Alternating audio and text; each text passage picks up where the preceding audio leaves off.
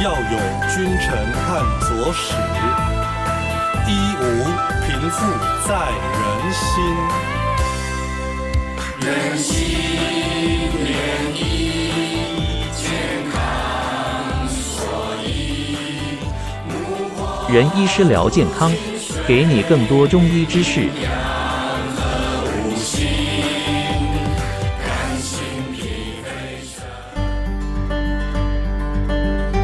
各位听众，大家好，我是沙鹿人人堂中医诊所赖昭启医师。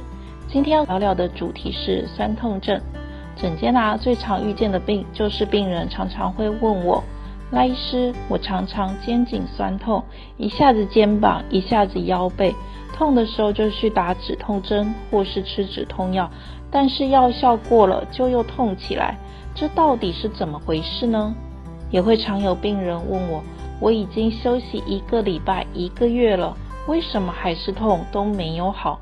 那么我们今天就来聊聊酸痛症这个恼人的问题吧。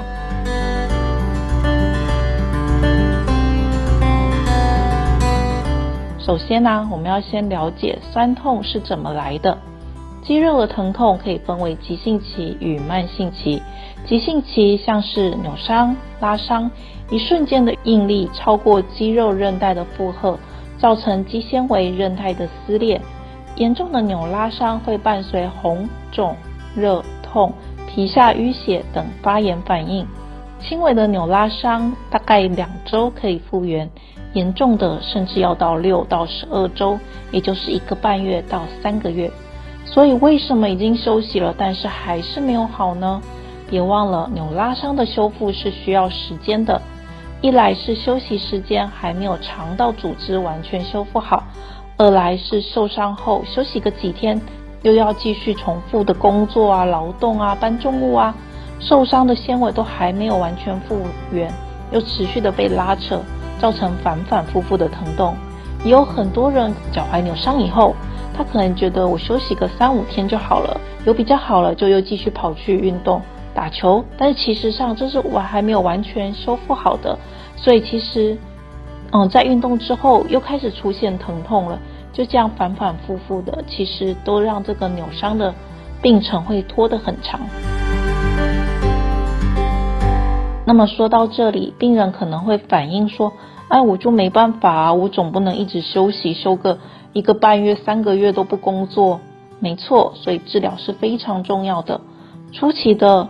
扭拉伤，你可以服用活血化瘀药；中后期的话，服用通经活络的中药，再加上一周两到三次的针灸跟外敷三黄药膏，这样子呢，能够加速排除淤血，促进组织新生的作用。很重要的是要搭配护具的使用，减少关节的拉扯，多管齐下，达到治疗的效果，也避免留下反复酸痛的后遗症哦。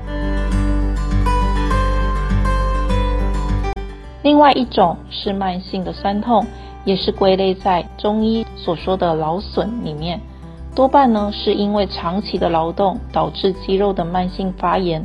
临床上常常可以见到的病人可以分成两类，一类的病人是工作需要负重，也就要搬很多的重物，然后需要大量劳力的，他们通常都会看起来比较体型魁梧。肌肉呢，按下去会呈现紧绷僵硬，好像厚牛皮那样子。另外的一类病人则是身形较为瘦弱，肌肉按起来比较软软的，缺乏弹性。其实这两类的病人虽然外形不同，但是都是因劳而损，导致肌肉筋膜酸痛。即便是身形魁梧，看起来壮壮的，其实很多都已经是气血两虚了。在这边要有个认知呢，就是我们的肌肉要有力气，要健康，充满弹性。很重要的就是营养要输送的进去肌肉，那么肌肉的代谢废物需要排得出来。长期的劳损会导致身体处于过度消耗的状态，其实输送进去的营养是不足的，代谢也是下降的，劳动产生的一些疼痛的化学物质又不停的堆积。都会使得酸痛症变成长期慢性的疾病。所以在这边很重要的是，我们要补足气血，使经络血管的气血流通顺畅，是治疗这一类酸痛症的要点。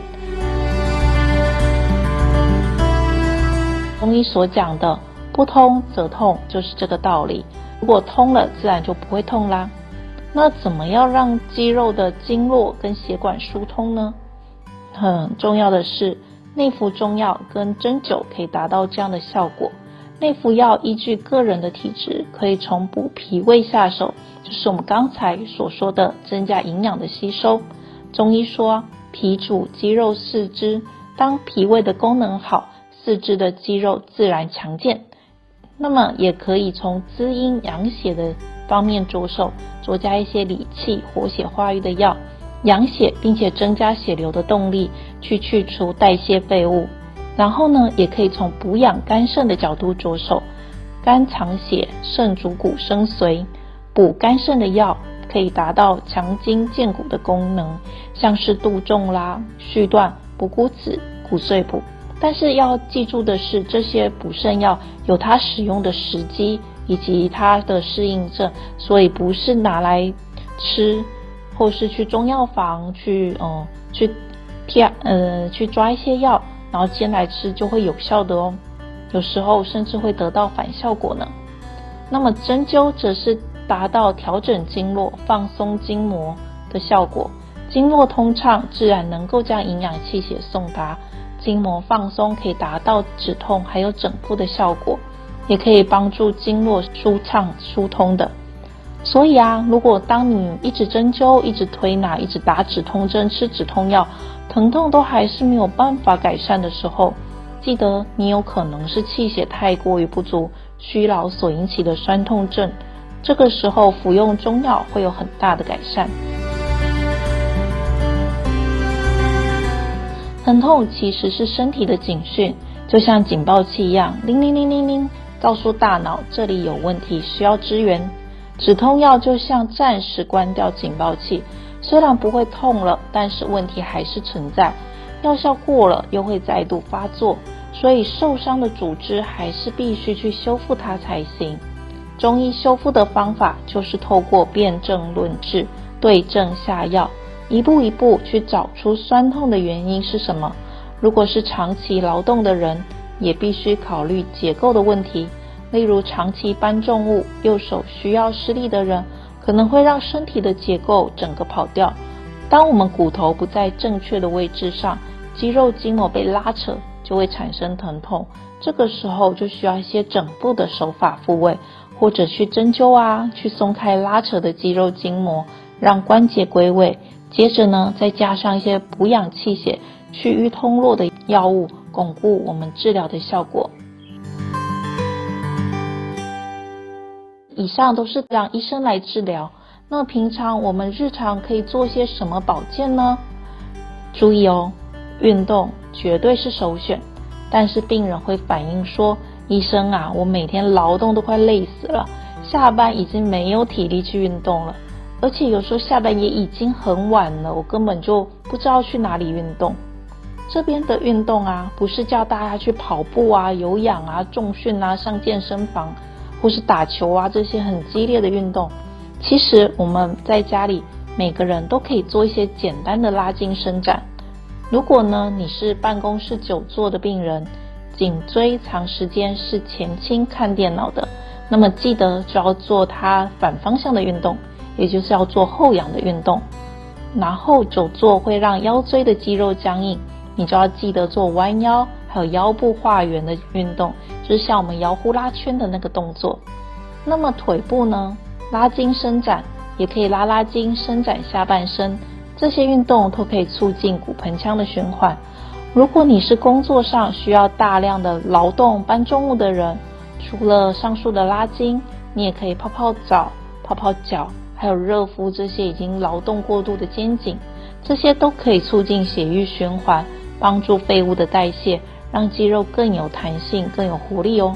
那么接着行有余力的时候，假日的时候可以出去散步啊，郊游走走啦，去有大树的地方吸收分多精啊，这些都可以帮助放松身心。那身心放松了，身体的紧绷也会放松。其实心理的紧绷也是会反映在身体上哦。